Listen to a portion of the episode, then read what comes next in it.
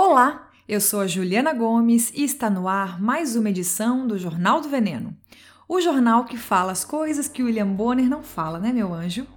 E no mundo ideal, este podcast nem deveria existir, mas vai continuar existindo enquanto a divisão de terras nesse país continuar extremamente racista, já que temos uma maioria de agricultores negros, mas os donos das grandes terras, especialmente acima de 10 mil hectares, são brancos, de acordo com o último censo agropecuário.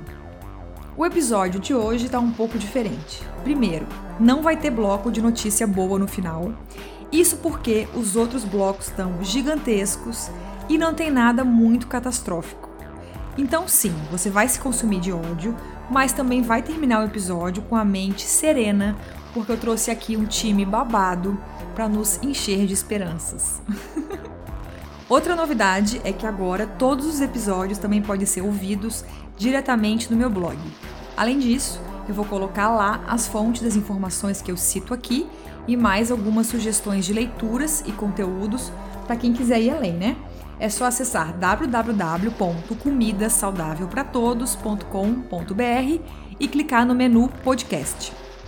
Eu começo o programa de hoje com as agronews de sempre.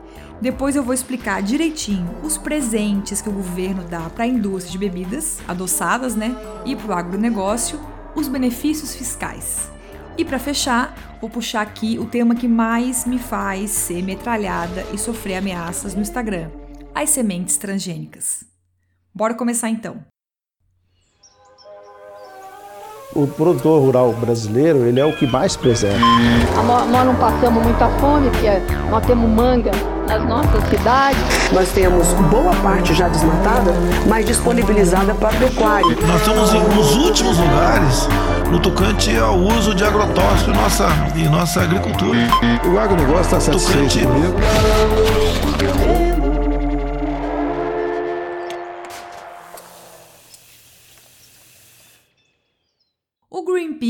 Começou uma série sobre os impactos da pecuária na biodiversidade brasileira.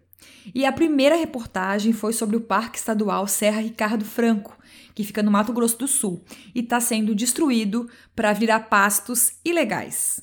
Eu vou colocar a reportagem completa no blog, tá? Depois você lê lá com calma. Sabe como que funciona esse esquema? É muito simples. Os fazendeiros invadem as terras protegidas do parque com máquinas ou tacando fogo mesmo, jogam um monte de boi ali e depois de um tempo eles transferem esse gado para as fazendas legalizadas para poder vender depois para os frigoríficos normalmente. Nós temos a possibilidade de ir passando a boiada. Agora é a hora de unir esforços para dar de baciada. E aí os consumidores compram depois normalmente os bifes no supermercado. Uma das fazendas que existe dentro do parque e que entrou nesse esquema de criação ilegal de boi e que ameaça diversas espécies de animais, como o tamanduá-bandeira e a arara azul, pertence a uma pessoa bastante importante, como apontou a reportagem do Greenpeace. O senhor Eliseu Padilha, que foi ministro da Casa Civil do governo Michel Fora Temer. Sim. Isto te causa surpresa? Em mim, nenhuma. O que mais tem nesse país é político e empresário que já conseguiu ou ainda não desistiu de expandir as suas terras, né? E a gente não pode chamar isso de normal. Sobre isso, eu quero te deixar aqui uma sugestão de leitura que pode ser lida depois da pandemia, né? Porque é um assunto um pouco pesado. O livro se chama Partido da Terra, do Alceu Luiz Castilho, e ele conta como que deputados, senadores, prefeitos, governadores e presidentes, como o senhor Fora Temer, foram se apoderando do interior do Brasil. Tem gente no livro de tudo que é partido, como o boy lixo do Renan Calheiros, a família Pisciane do Rio, o excelentíssimo senhor Jader Barbalho, o nosso amigo Blairo Maggi, ex-ministro da Agricultura, que empresta sua belíssima voz a este podcast, a vinheta do podcast, né? O meu conterrâneo ruralista Cacildo Maldaner, o senhor Luiz Nishimori, autor da Pele do Veneno. Eu já falei muito sobre esse cara no Instagram e mais uma lista imensa. Eu acho que esse livro é muito importante interessante para a gente entender como que esses esquemas funcionam, sabe? Como que essa galera opera. Outra novidade é que a empresa brasileira de pesquisa agropecuária, a Embrapa, acabou de publicar o artigo, entre aspas, China pós-Covid-19, um alerta para o agronegócio brasileiro. Fecha aspas. Eu quis trazer aqui o conteúdo desse artigo para a gente pensar algumas coisas junto. Vamos por partes.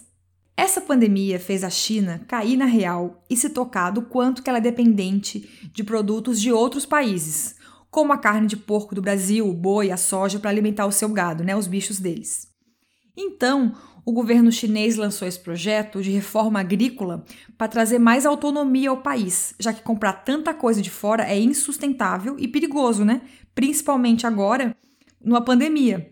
Não vai ser uma coisa rápida e não tem nenhuma medida brusca e urgente que comece a valer a partir de agora. Mas o pessoal da Embrapa observou que os chineses querem passar a comprar cada vez menos de outros países e querem focar em fazer parcerias comerciais com quem está mais perto o que não é o caso do Brasil, né? A ministra Tereza Cristina admitiu que está preocupada sim com o fato do agronegócio brasileiro vender basicamente quase tudo que produz para a China, né? Agora, em março, por exemplo, os chineses compraram 41% de tudo o que os senhores do agro produziram. É muita coisa. E sim, óbvio, os reis da soja, tupiniquins, podem começar a vender para outros países e tem mercado para isso. Mas não existe ninguém com uma população tão grande e com um apetite tão grande de consumo nos últimos anos quanto a China. E agora, hein? Será que veremos mudanças bruscas no agro brasileiro em breve? Será que o agro vai se ver obrigado a diversificar sua produção e não focar tanto em boi e soja, por exemplo, já que os Estados Unidos e a Argentina estão competindo com o Brasil na venda de soja para o exterior? E aí, me diz, tô otimista demais? Posso estar me iludindo? Óbvio que sim. Uhum. Mas não sei, viu? Eu suspeito que a nossa amada bancada ruralista não está dormindo muito bem nos últimos dias. E pode ser uma boa hora para a gente pensar no novo modelo econômico, hein? Imagina que sonho se a gente tivesse uma economia que não fosse baseada em exportar minério e cereais para alimentar os bichos, hein? Imagina o sonho que seria ter uma economia que não nos intoxicasse, não secasse as fontes de água, não tivesse sangue indígena, não tivesse desmatamento nas mãos, hein?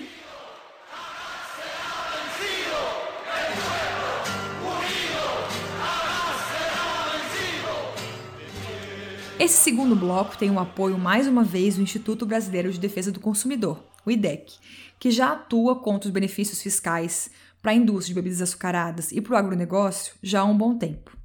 E eu agradeço muito o trabalho incansável de toda a equipe do IDEC, não só como cidadã que sou, mas também por estar aqui me incentivando a falar mais desse assunto, né? Benefícios, incentivos ou renúncias fiscais significam deixar de pagar pelo menos uma parcela, uma porcentagem de imposto. Às vezes por um período, às vezes para sempre, depende. E isenção fiscal é zerar o pagamento de algum imposto específico, pelo menos, beleza? Sabe, imposto que eu e você pagamos de mil formas, como IPTU, que a gente paga para a prefeitura, imposto de renda que vai para Brasília, além de outros mil impostos? Então, nós, os não milionários e as pequenas empresas, pagamos muitos impostos, mas os grandes empresários não. Para introduzir esse assunto aqui, deixa eu contar um caso rápido, tá?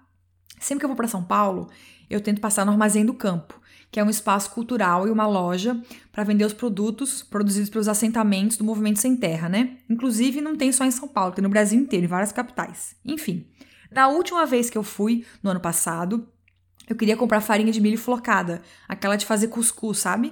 Mas não tinha. Aí eu falei com a moça da loja e ela explicou que estava em falta, porque uma máquina que fazia a moagem do milho tinha quebrado e os produtores não tinham grana para consertar a máquina. É isso que eu quero que você saiba e que a gente nunca esqueça. Esse é o real cenário dos agricultores do Brasil que plantam sem veneno ou que não são uma mega empresa. Não existe grana para consertar uma máquina. Muitas vezes não tem dinheiro para arrumar combustível para uma caminhonete e distribuir os produtos. Do outro lado está o governo brasileiro construindo rodovia do zero para facilitar o escoamento de soja e milho transgênicos do interior para os portos. E não é só isso. E agora entramos oficialmente neste bloco do podcast. Desde 97, ano que a minha irmã nasceu, te amo Isa, o Brasil aprovou um decreto que permite que vários agrotóxicos não paguem IPI, o Imposto dos Produtos Industrializados. Depois passou a ser o ICMS também, mas aí varia de cada estado. E nem todos os estados são transparentes em mostrar esses dados no que eles abrem mão de arrecadar para ajudar as grandes empresas, sabe? muitos escondem por conta da boa e velha corrupção, né? É por isso que eles são eleitos, para encher as empresas de benefícios depois, a famosa contrapartida. Ou seja, você ouviu bem, a gente incentiva uma indústria que nos adoece e que mata. Para ter uma noção, a Associação Brasileira de Saúde Coletiva, a Abrasco, publicou um estudo que concluiu que os gigantes do agro deixam de pagar 10 bilhões de reais por ano só para Brasília, para o governo federal, né? Para o governo do estado de São Paulo, o agro deixou de pagar 1,2 bilhão de reais em 2018. E aí depois dizem o de sempre, né? Que o Brasil não tem dinheiro para combater o coronavírus, para investir em universidade pública, nananana. E esse é um dos motivos do tomate orgânico custar mais caro que um tomate cheio de agrotóxico, entende? Porque os produtores de orgânicos precisam pagar todos os devidos impostos. Isso que eu nem vou entrar no assunto hoje, porque não tem tempo, para o assunto de quanto que a agrotoxicolândia custa para o SUS, né? Que depois tem que tratar as pessoas que sofrem com intoxicações, por exemplo.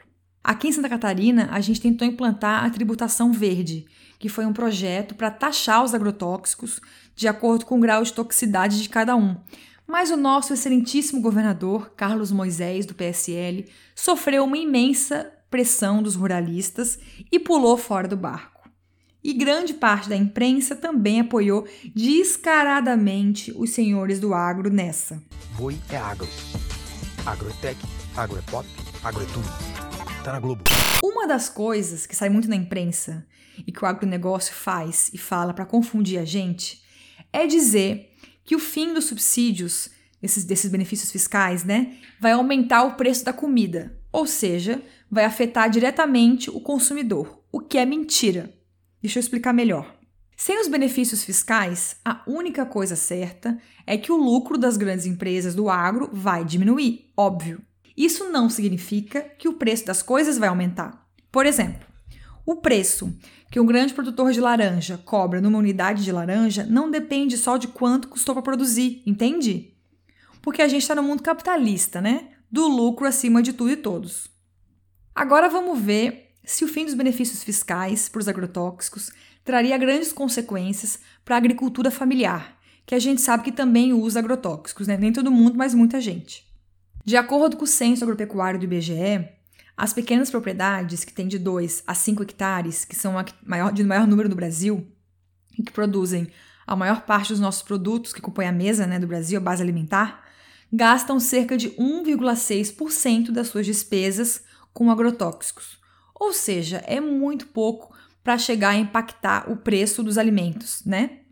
Já as grandes propriedades com mais de 500 hectares onde as plantações são focadas na exportação, o gasto com agrotóxicos fica em torno de 61,4% das despesas. Você percebe o quanto que é mais significativo e quem que vai ser atingido de fato? Não é o seu feijão, arroz, farinha e couve, entende? A boa notícia é que o Supremo Tribunal Federal, o STF, deve votar ainda nesse ano se a gente vai manter os benefícios fiscais para os agrotóxicos ou não.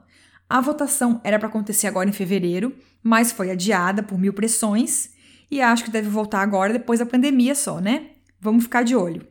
Mas segura aí que tem muito mais. Além dos gigantes do agro, tem muitos outros setores que ganham milhões em benefícios fiscais também. E é só aquela galera que presta um serviço enorme e maravilhoso, como as redes de shoppings, a indústria de carros, mineradoras e as tias dos refrigerantes. Que eu vou contar agora melhor, tá? Nos anos 90, o governo federal começou a incentivar que as indústrias se fixassem na Zona Franca de Manaus. E para isso, encheu as indústrias de privilégios, como a isenção de IPI.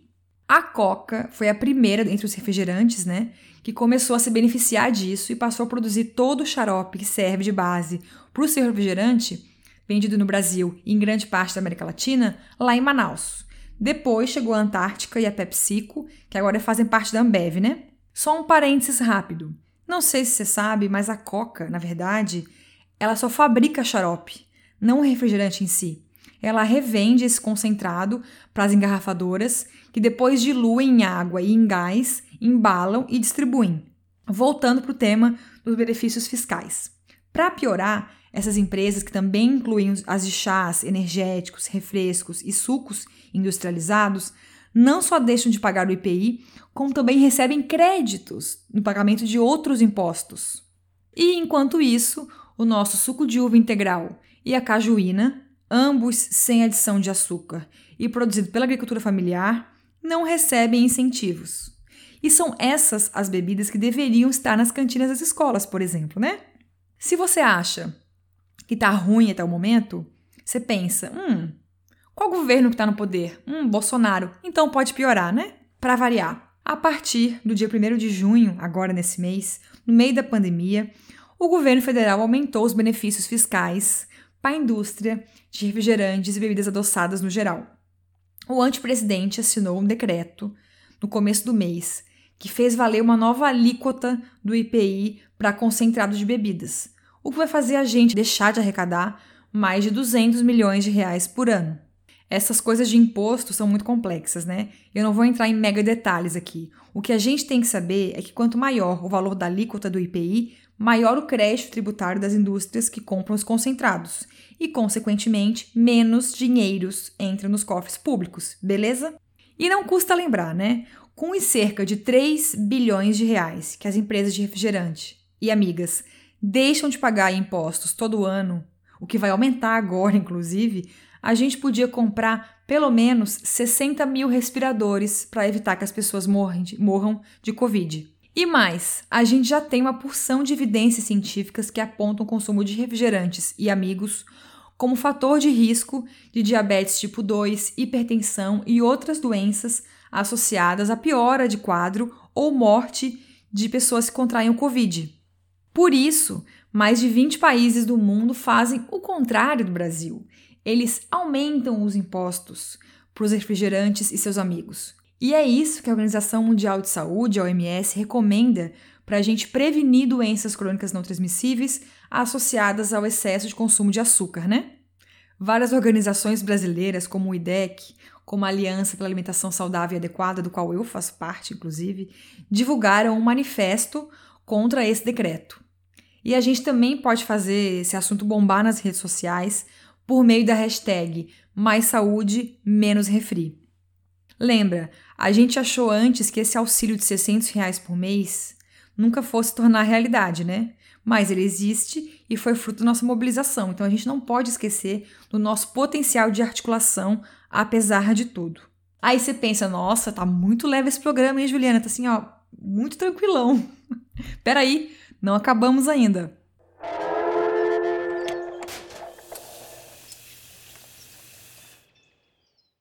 Nesse último bloco, lá vamos nós mergulhar num assunto espinhoso, urgente e que requer bastante coragem, porque mexe com peixes grandes. E eu jamais imaginei que tanta gente, inclusive pessoas que me acompanham e que têm alguma afinidade comigo, se doessem tanto quando o assunto são os transgênicos.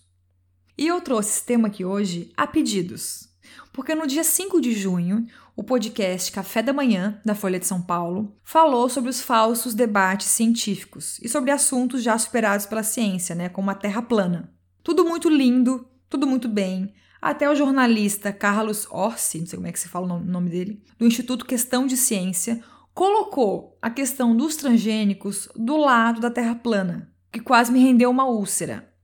Muita gente pediu para comentar essa fala dele aqui, então lá vamos nós sua avaliação, quais que são os falsos debates científicos mais difundidos? Olha, no mundo atual, eu acho que são o dos organismos geneticamente modificados, dos transgênicos, a segurança dos transgênicos para a saúde humana. Para as pessoas humanas, nós não sabemos ainda é, quais são os malefícios e, portanto, é uma medida de precaução que as informações constem ali se o produto é transgênico ou não. Quer dizer, isso é uma questão que na ciência está totalmente superada. Se um produto geneticamente modificado passa por todas as etapas teste, aprovação, etc., que é a legislação dos países, a maioria dos países do mundo, Brasil e Estados Unidos exige. Esses produtos são seguros, não, tem muito o, o, que discutir, mas existe essa indústria do medo, né, dos transgênicos que vão dar câncer, vão fazer as pessoas nascerem com anteninha ou o que quer que seja. Olha, eu suspeito que a equipe de comunicação do agronegócio, né, as equipes, faça muito bem o seu trabalho mesmo, porque é uma lavagem cerebral absurda, gente. E muitos profissionais da agronomia, biotecnologia, da biologia ou mesmo da área da saúde levam em conta alguns estudos, mas não levam em conta questões mais abrangentes quando o assunto são os transgênicos. O debate da transgenia não pode se resumir à questão de fazer bem ou não à saúde, vai muito além disso. Óbvio que isso também é importante, né? Claro, mas os impactos sociais, culturais e ambientais das sementes transgênicas também tem que estar no topo da discussão, entendeu? E muita gente, como esse jornalista entrevistado pelo podcast, fala como se sementes transgênicas fossem um consenso já, uma questão superada, algo que fosse seguro, que ninguém tivesse nenhuma dúvida. Não!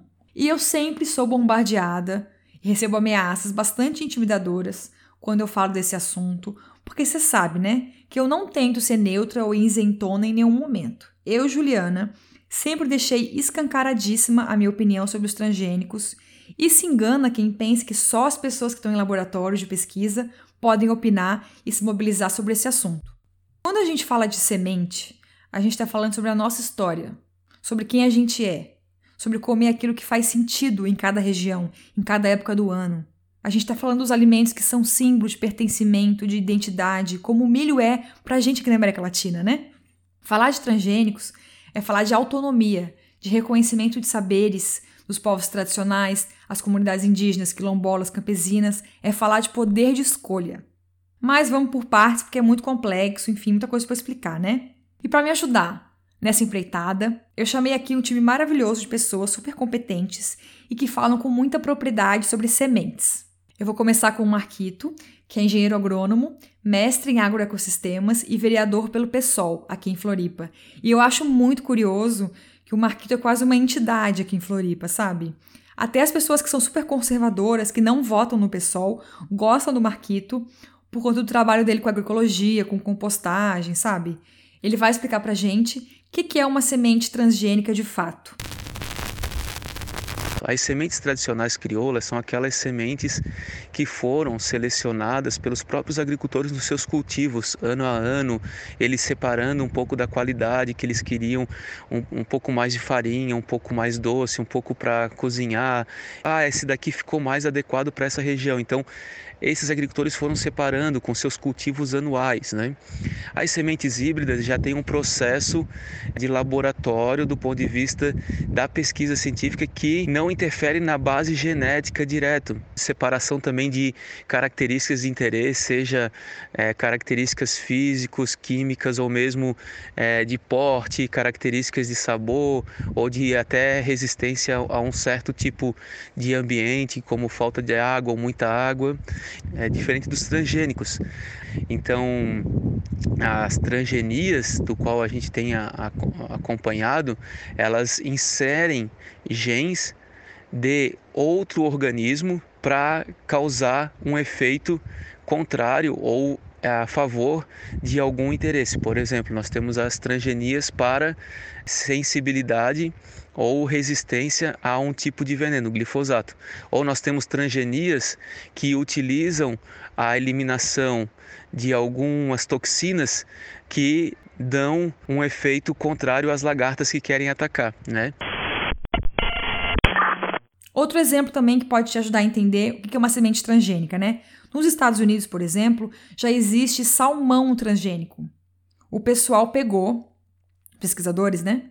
Pegaram o gene da enguia, que é um peixe que cresce muito mais rápido que o salmão, e inseriram no código genético do salmão para ele crescer mais rápido também, entendeu? Aqui no Brasil, a gente tem a soja transgênica, que chegou nos anos 90, no governo FHC.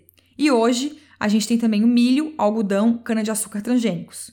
Ainda tem testes de muitos outros cultivares, como café, alface e feijão carioca.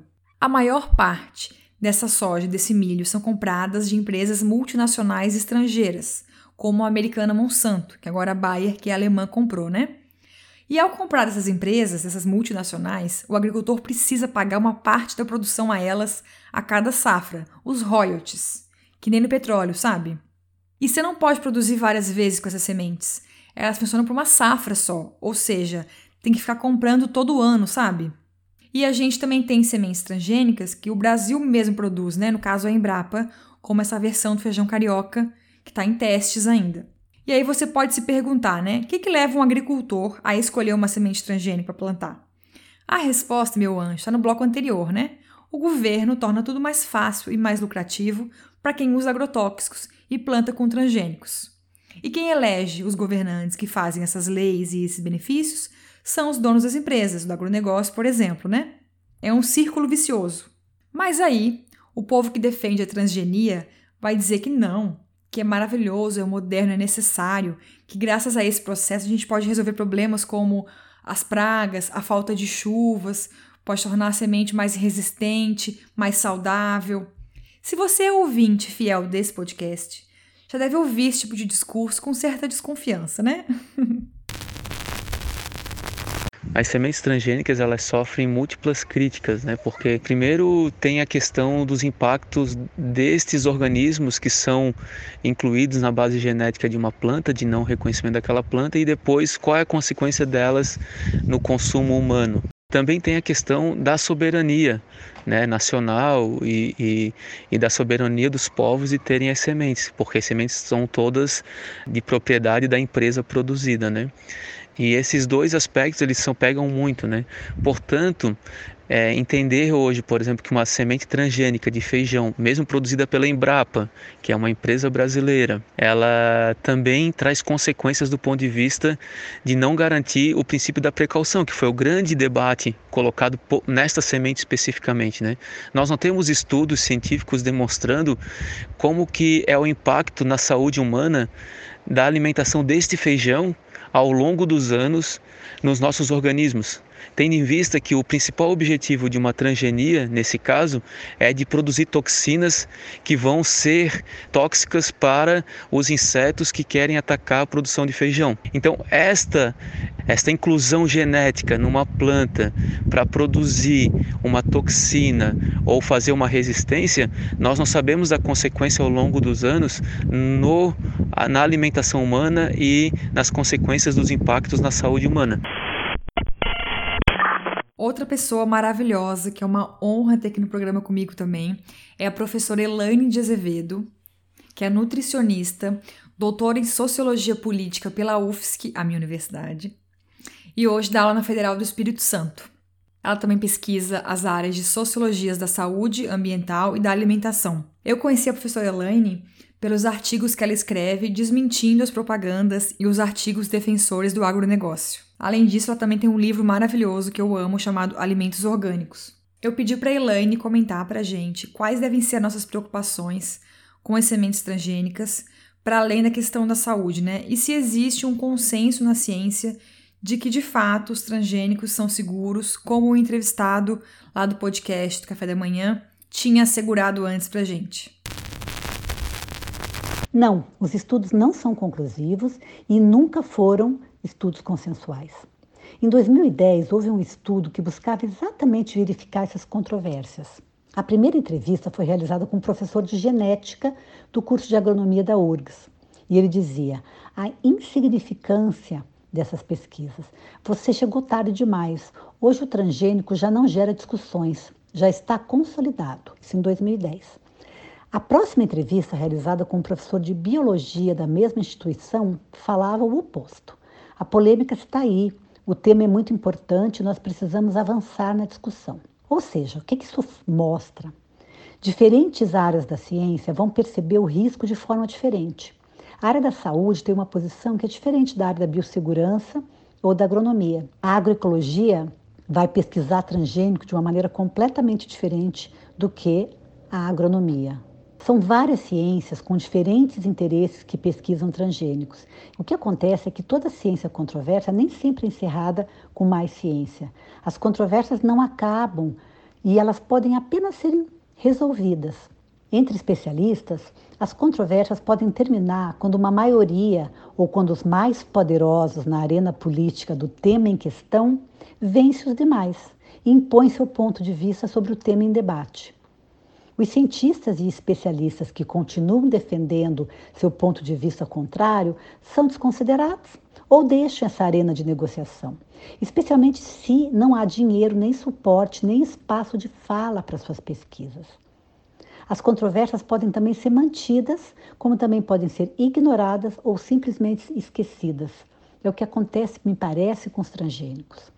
Para mim, essa rede coesa de aliados, de grandes empresas de insumos agrícolas e de biotecnologia, colocou os transgênicos numa caixa preta no Brasil. Esse é um país que não teve nenhum pedido de liberação dos transgênicos negado em nenhum momento. E é o segundo maior adepto dessa tecnologia no mundo. Então, isso tem uma outra, né, uma perspectiva nessa análise.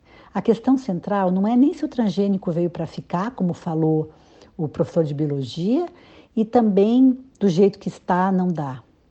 Mas é como conviver com o transgênico. Considerar que existe uma disputa que cada vez é mais perdida para o lado do mais forte. Além da questão de saúde, quais devem ser nossas preocupações com as sementes transgênicas? A questão da soberania alimentar, que no caso das sementes implica sementes nas mãos dos agricultores, minimiza muito quando você tem as sementes nas mãos de uma empresa pública nacional, em vez de uma empresa privada multinacional. Mas as sementes continuam fora das mãos do agricultor, e isso ainda é um risco. Mas ainda assim tem um outro grande risco, também conhecido e também controverso, que reside nas questões ambientais, de homogeneização da biodiversidade das sementes. Coloca esse agricultor e todos nós né, sob riscos de insegurança alimentar. Porque quando a gente tem uma monocultura e pouca diversidade, ela é muito mais fácil de ser controlada. Então ela é muito mais forte porque ela é mais fácil de ser controlada e não porque ela produz mais.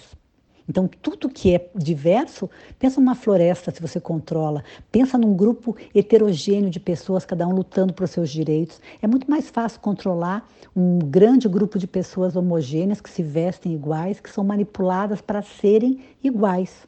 A monotonia é muito mais fácil de controlar. Esse é o nosso drama com as sementes transgênicas. Para além dos efeitos sobre a saúde, que sim, também são controversos e são riscos, a gente vai patinando nisso aí. A gente demorou 50 anos de uso contínuo com agrotóxico para reconhecer que, que eles têm efeitos maléficos. E mesmo assim ainda continuamos usando, eles são liberados. A questão é bem sensível. Eu também conversei com a Marina Tawil, que é filha de agricultores, advogada, especialista em agroecologia e produção orgânica e mestranda em extensão rural pela Federal de Santa Maria.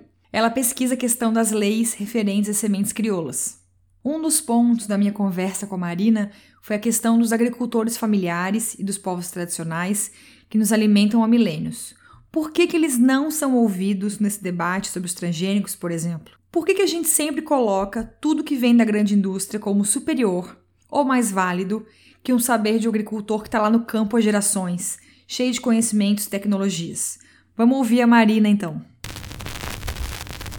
A grande questão é todo, toda a problemática da ideológica criada, né? Mas na realidade não, na realidade há vários saberes dos agricultores que não são visibilizados, não são fortalecidos, não são incentivados, né? Na realidade, eles se tornam é, invisíveis aos olhos da nossa sociedade porque não tem interesse que isso seja propagado. Por exemplo, os agricultores, eles fazem um melhoramento há milhares de anos. Um agricultor vai e planta é, um milho crioulo do lado do outro e acaba assim surgindo um novo milho a partir daquele cruzamento e ele vê que este milho que surgiu está melhor, porque um é alto e outro é baixo, e de repente sai um,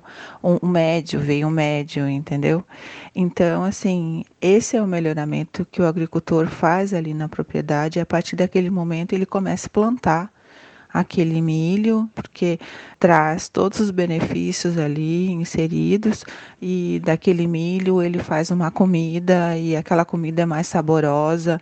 Então tem todo esse trabalho. E, e isso não é visto, e isso não é valorizado. Porque isso não é registrado, porque isso não vai entrar nessa lógica de mercado, de estar gerando lucro Então, isto não é valorizado. É infelizmente, na verdade, né? Porque as sementes, assim, traduzem a identidade, elas têm memórias, têm toda uma vida, né? Toda uma, toda um, uma tradição que o agricultor tem em relação a essa semente. Não é só simplesmente uma mercadoria que vem de fora alguém que vende no sentido dele, ó, tá aí, ó, compra, na próxima safra a gente conversa, compra novamente, sabe? Né? E sem falar que você ficar pensando nessa lógica de vir aqui, compra, vem aqui, compra, você tira muito o poder do agricultor de ir lá e decidir é, de que forma que ele vai trabalhar. É como se esvaziasse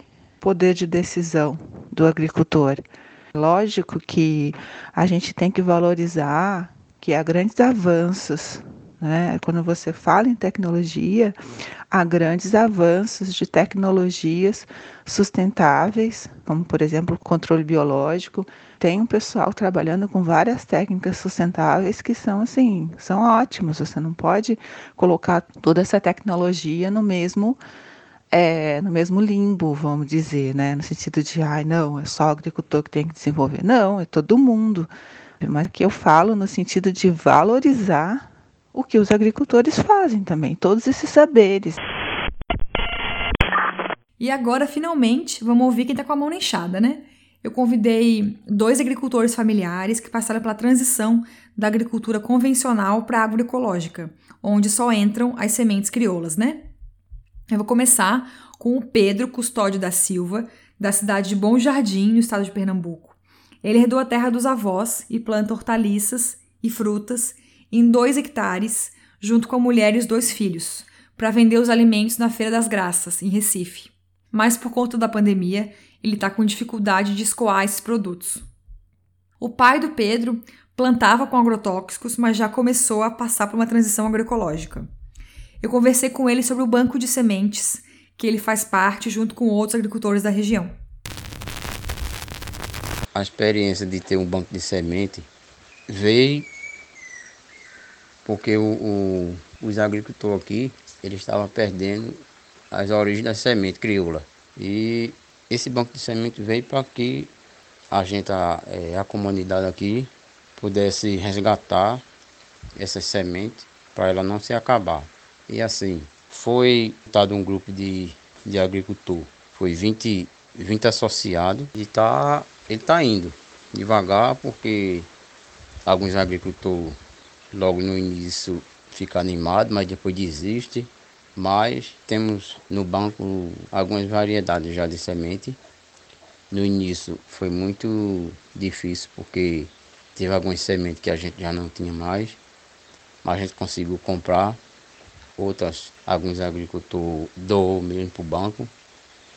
E assim, a gente, a cada dois meses, a gente se reúne para debater sobre semente crioula, sobre o, o funcionamento da, é, do banco e também quando é no, no tempo do plantio, os agricultores pegam a semente para plantar e se ele pegar um quilo de, de semente, ele vai plantar e quando ele produzir e colher a semente, ele vai devolver dois quilos, que é uma forma de o banco ir crescendo.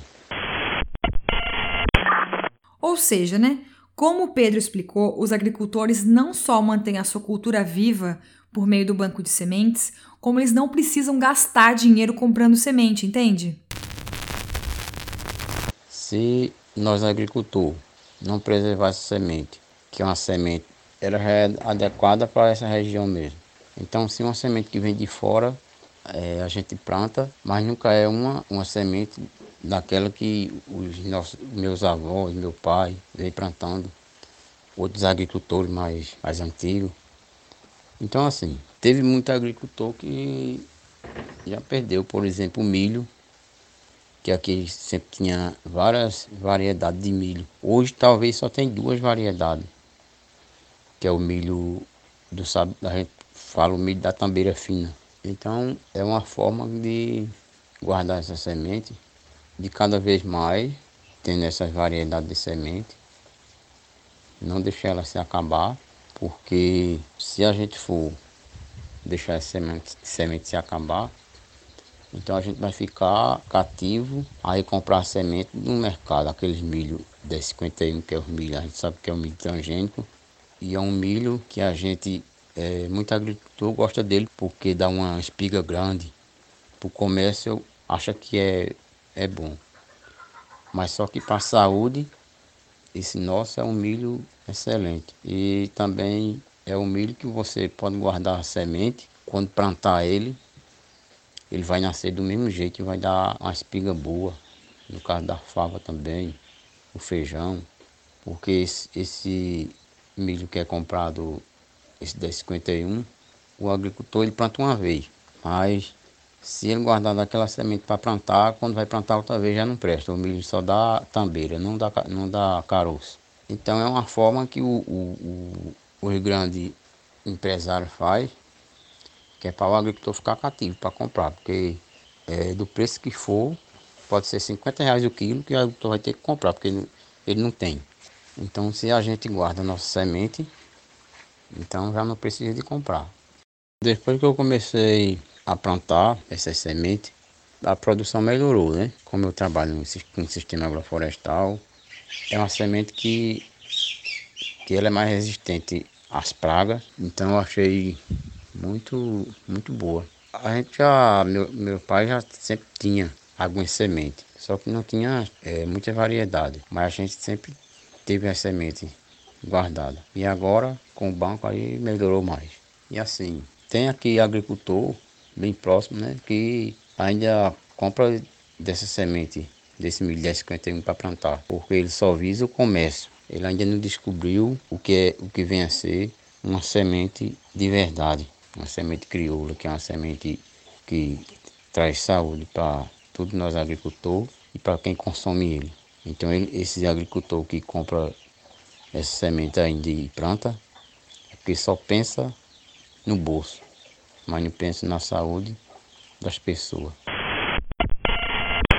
Agora vamos para o sul da Bahia. Ouvi a Solange, que junto com outras 55 famílias também recusou o uso de sementes transgênicas. Meu nome é Solange Brito, faço parte do MST, é, também faço parte da Teia dos Povos, moro no assentamento Terra Vista há mais de 20 anos. Estamos aqui há mais de, há 13 anos trabalhando com as sementes crioulas. Nós iniciamos com milho, hoje temos arroz, feijão de corda, milho alho e outras variedades que nós estamos é, desenvolvendo aqui também. Nós estamos trabalhando com as plantas alimentícias não convencionais, tra trabalhamos também com frutíferas, que envolve cupuaçu, jaca, cacau orgânico, açaí, jussara, banana, abacate e outras frutas e árvores nativas, enfim. É, nessa questão das plantas alimentícias não convencionais, nós recentemente fizemos uma pesquisa e aí nós temos uma variedade muito grande aqui de punks, dentre elas o inhame, a taioba e outras variedades. Nós, aqui no assentamento, é, nós desenvolvemos um trabalho aqui em conjunto, né? Aqui no assentamento tem 55 famílias, as pessoas específicas que trabalham com essa variedade de sementes crioulas são pessoas que têm uma trajetória, uma trajetória aqui dentro do assentamento, histórica aqui dentro do assentamento. Então, em 2000, nós iniciamos uma, um trabalho, um grande trabalho aqui, de que nós costumamos chamar de transição agroecológica. A partir é, daí, nós passamos a entender o papel e a importância das sementes crioulas e da biodiversidade, é, no intuito de enfrentar o projeto do agronegócio. Esse trabalho que nós vem desenvolvendo vem sendo realizado pelo MST e pela Teia dos Povos a nível de Brasil. As sementes crioulas têm é, importância para a continuidade da vida, né? E para a cultura dos povos originários e também para o povo que veio da África. A questão das sementes convencional e transgênica foi uma construção das empresas multinacionais, né? Para controlar as sementes, a vida e os alimentos ou seja, controlando o paladar e transformando tudo em mercadoria para gerar lucro. Eu sei que esse assunto rende muito, só que a gente é apenas um podcast, né? Não uma tese de doutorado. Então, para fechar, vamos desconstruir essa falácia do agronegócio de que não dá para alimentar a humanidade com uma agricultura sem veneno e só com sementes crioulas. Vamos lá. É sim possível, porém a gente vai precisar de uma grande transição é, do ponto de vista do modelo de produção agrícola e das cadeias agroalimentares. Não é apenas mudando a produção de sementes ou a disponibilidade de sementes, mas sim é um dos elementos para toda a mudança é, sistêmica que deveremos e precisamos fazer das cadeias agroalimentares e da produção de alimentos. Agora, é importante a gente entender que mesmo as sementes crioulas, elas são fruto e resultado dessa é, dessa grande experiência humana que é de experimentar mesmo a sua relação com o ambiente natural, né? Então, a domesticação das plantas é resultado disso. A separação e a seleção de plantas para alguns interesses, que é resultado também das sementes crioulas, são essas experiências, né? A relação da produção de mudas, de experiências como alporquia, como é, enxerto e assim por diante, é resultado dessas experiências. A Amazônia é fruto dessa experiência humana de domesticação e de relação com o ambiente, né? Então é possível. Agora, é, não vai ser possível no modelo capitalista, onde tudo vira mercadoria, né? Só será possível dentro de um outro modelo agroalimentar baseado no ecossocialismo, onde a alimentação e o alimento e a produção de alimentos é um direito é, onde a gente possa é, vivenciar essas experiências da relação da domesticação de plantas, da relação com o ambiente e de uma experiência saudável do ponto de vista da produção de alimentos a partir também daquilo que a gente gosta, tem interesse, é apto para aquelas regiões aqueles aqueles biomas e ecossistemas, né? Então, para isso a gente precisa de uma grande transição tanto do ponto de vista da sociedade, mas do ponto de vista é, da produção de alimentos. Esses sistemas agroalimentares sustentáveis, eles podem alimentar o mundo e ao mesmo tempo preservar o meio ambiente e promover saúde com alimentos mais nutritivos e sem venenos. Só eles podem fazer isso. Então, a gente só vai poder ter realmente saúde no contexto mais amplo com esse tipo de sistema que implica também sementes crioulas, né? A agricultura orgânica pode produzir comida para toda a população mundial se as pessoas assumirem dietas baseadas em plantas com menor consumo de carne. Isso é resultado de um estudo bem conhecido da Universidade de Washington. Isso significa duas coisas: que essa agricultura orgânica pode suprir a demanda por comida de origem vegetal, que é bem próxima da agricultura convencional, mas o sistema animal, né, pecuária, avicultura, não conseguem ter a mesma produtividade que a convencional, porque eles demandam espaço, grandes aglomerações de animais, que não é o objetivo da agricultura, é, das agriculturas e da pecuária e dos sistemas animais de produção sustentável. A proposta da produtividade vegetal da agricultura orgânica é somente 10 a 20% menor que a convencional. Né? E se for uma espécie é, nativa, pode ser até maior. Então, é possível ter esse alimento se a gente mudar o estilo das dietas e passar a ser uh, vegetariano ou baseado em plantas. E o outro âmbito implica vontade política. Se tiver vontade política para liberar pelo menos 50% de subsídio que hoje é destinado em maioria, como eu falei acima, para o agronegócio e para os transgênicos, para promover esse tipo de mudança em direção a sistemas sustentáveis, que inclui apoio a banco de sementes crioulas, subsídio à agricultura familiar, agricultura de subsistência, né, que são os atores que mantêm essas sementes, tem várias maneiras de fazer isso. Né? E isso nós vamos precisar de um podcast inteiro para falar, mas assim, é, Basta um Estado estar tá comprometido com isso. Isso implica em discutir o sistema capitalista que está por trás do interesse de todos os Estados que colocam uh, o neoliberalismo, que colocam o lucro acima da saúde coletiva, da saúde pública. O fato é que é possível produzir comida em sistemas agroalimentares sustentáveis e para todo mundo, se a gente mudar também a concepção do comer. É isso. Apesar de tudo, a gente não tá sozinha nessa. Esse episódio também serviu para a gente ver como que tem uma galera nas universidades, na política, nas ruas e no campo em defesa de uma alimentação saudável, justa e que valoriza e preserva a nossa cultura. salve o milho, chega de transgênicos e muito obrigada Marquito, Elaine, Marina, Pedro e Solange pelas palavras e pela luta, viu? No céu desse olhar cor de anil, no verde esperança sem fogo, bandeira que o povo assumiu. No verde esperança sem fogo, bandeira que o povo assumiu. Amarelos só os campos floridos, as faces agora rosadas. Se o branco da paz se radia, vitória das mãos calejadas. Se o branco da paz se radia, vitória das mãos calejadas. Esse é o nosso país. Por hoje é só. Já tem 40 mil horas esse programa, né? Te agradeço muito por estar aqui comigo nesse podcast que mistura ironia, jornalismo e ativismo. O resto, você já sabe, né? Me ajuda a divulgar o programa, apoia a gente no Catarse para participar de sorteios de brindes também e receber as colheradas do mês, que é a minha newsletter. E me encontra aqui de novo daqui a 15 dias, tá? Para comentários, sugestões, é só escrever para jornaldoveneno@gmail.com. Quem edita esse podcast é o Lúcio Carlos. A arte do programa é do Vitor Uemura e as músicas são do grande artista Gu. Um beijo, vamos comer muito milho e sem desanimar, hein?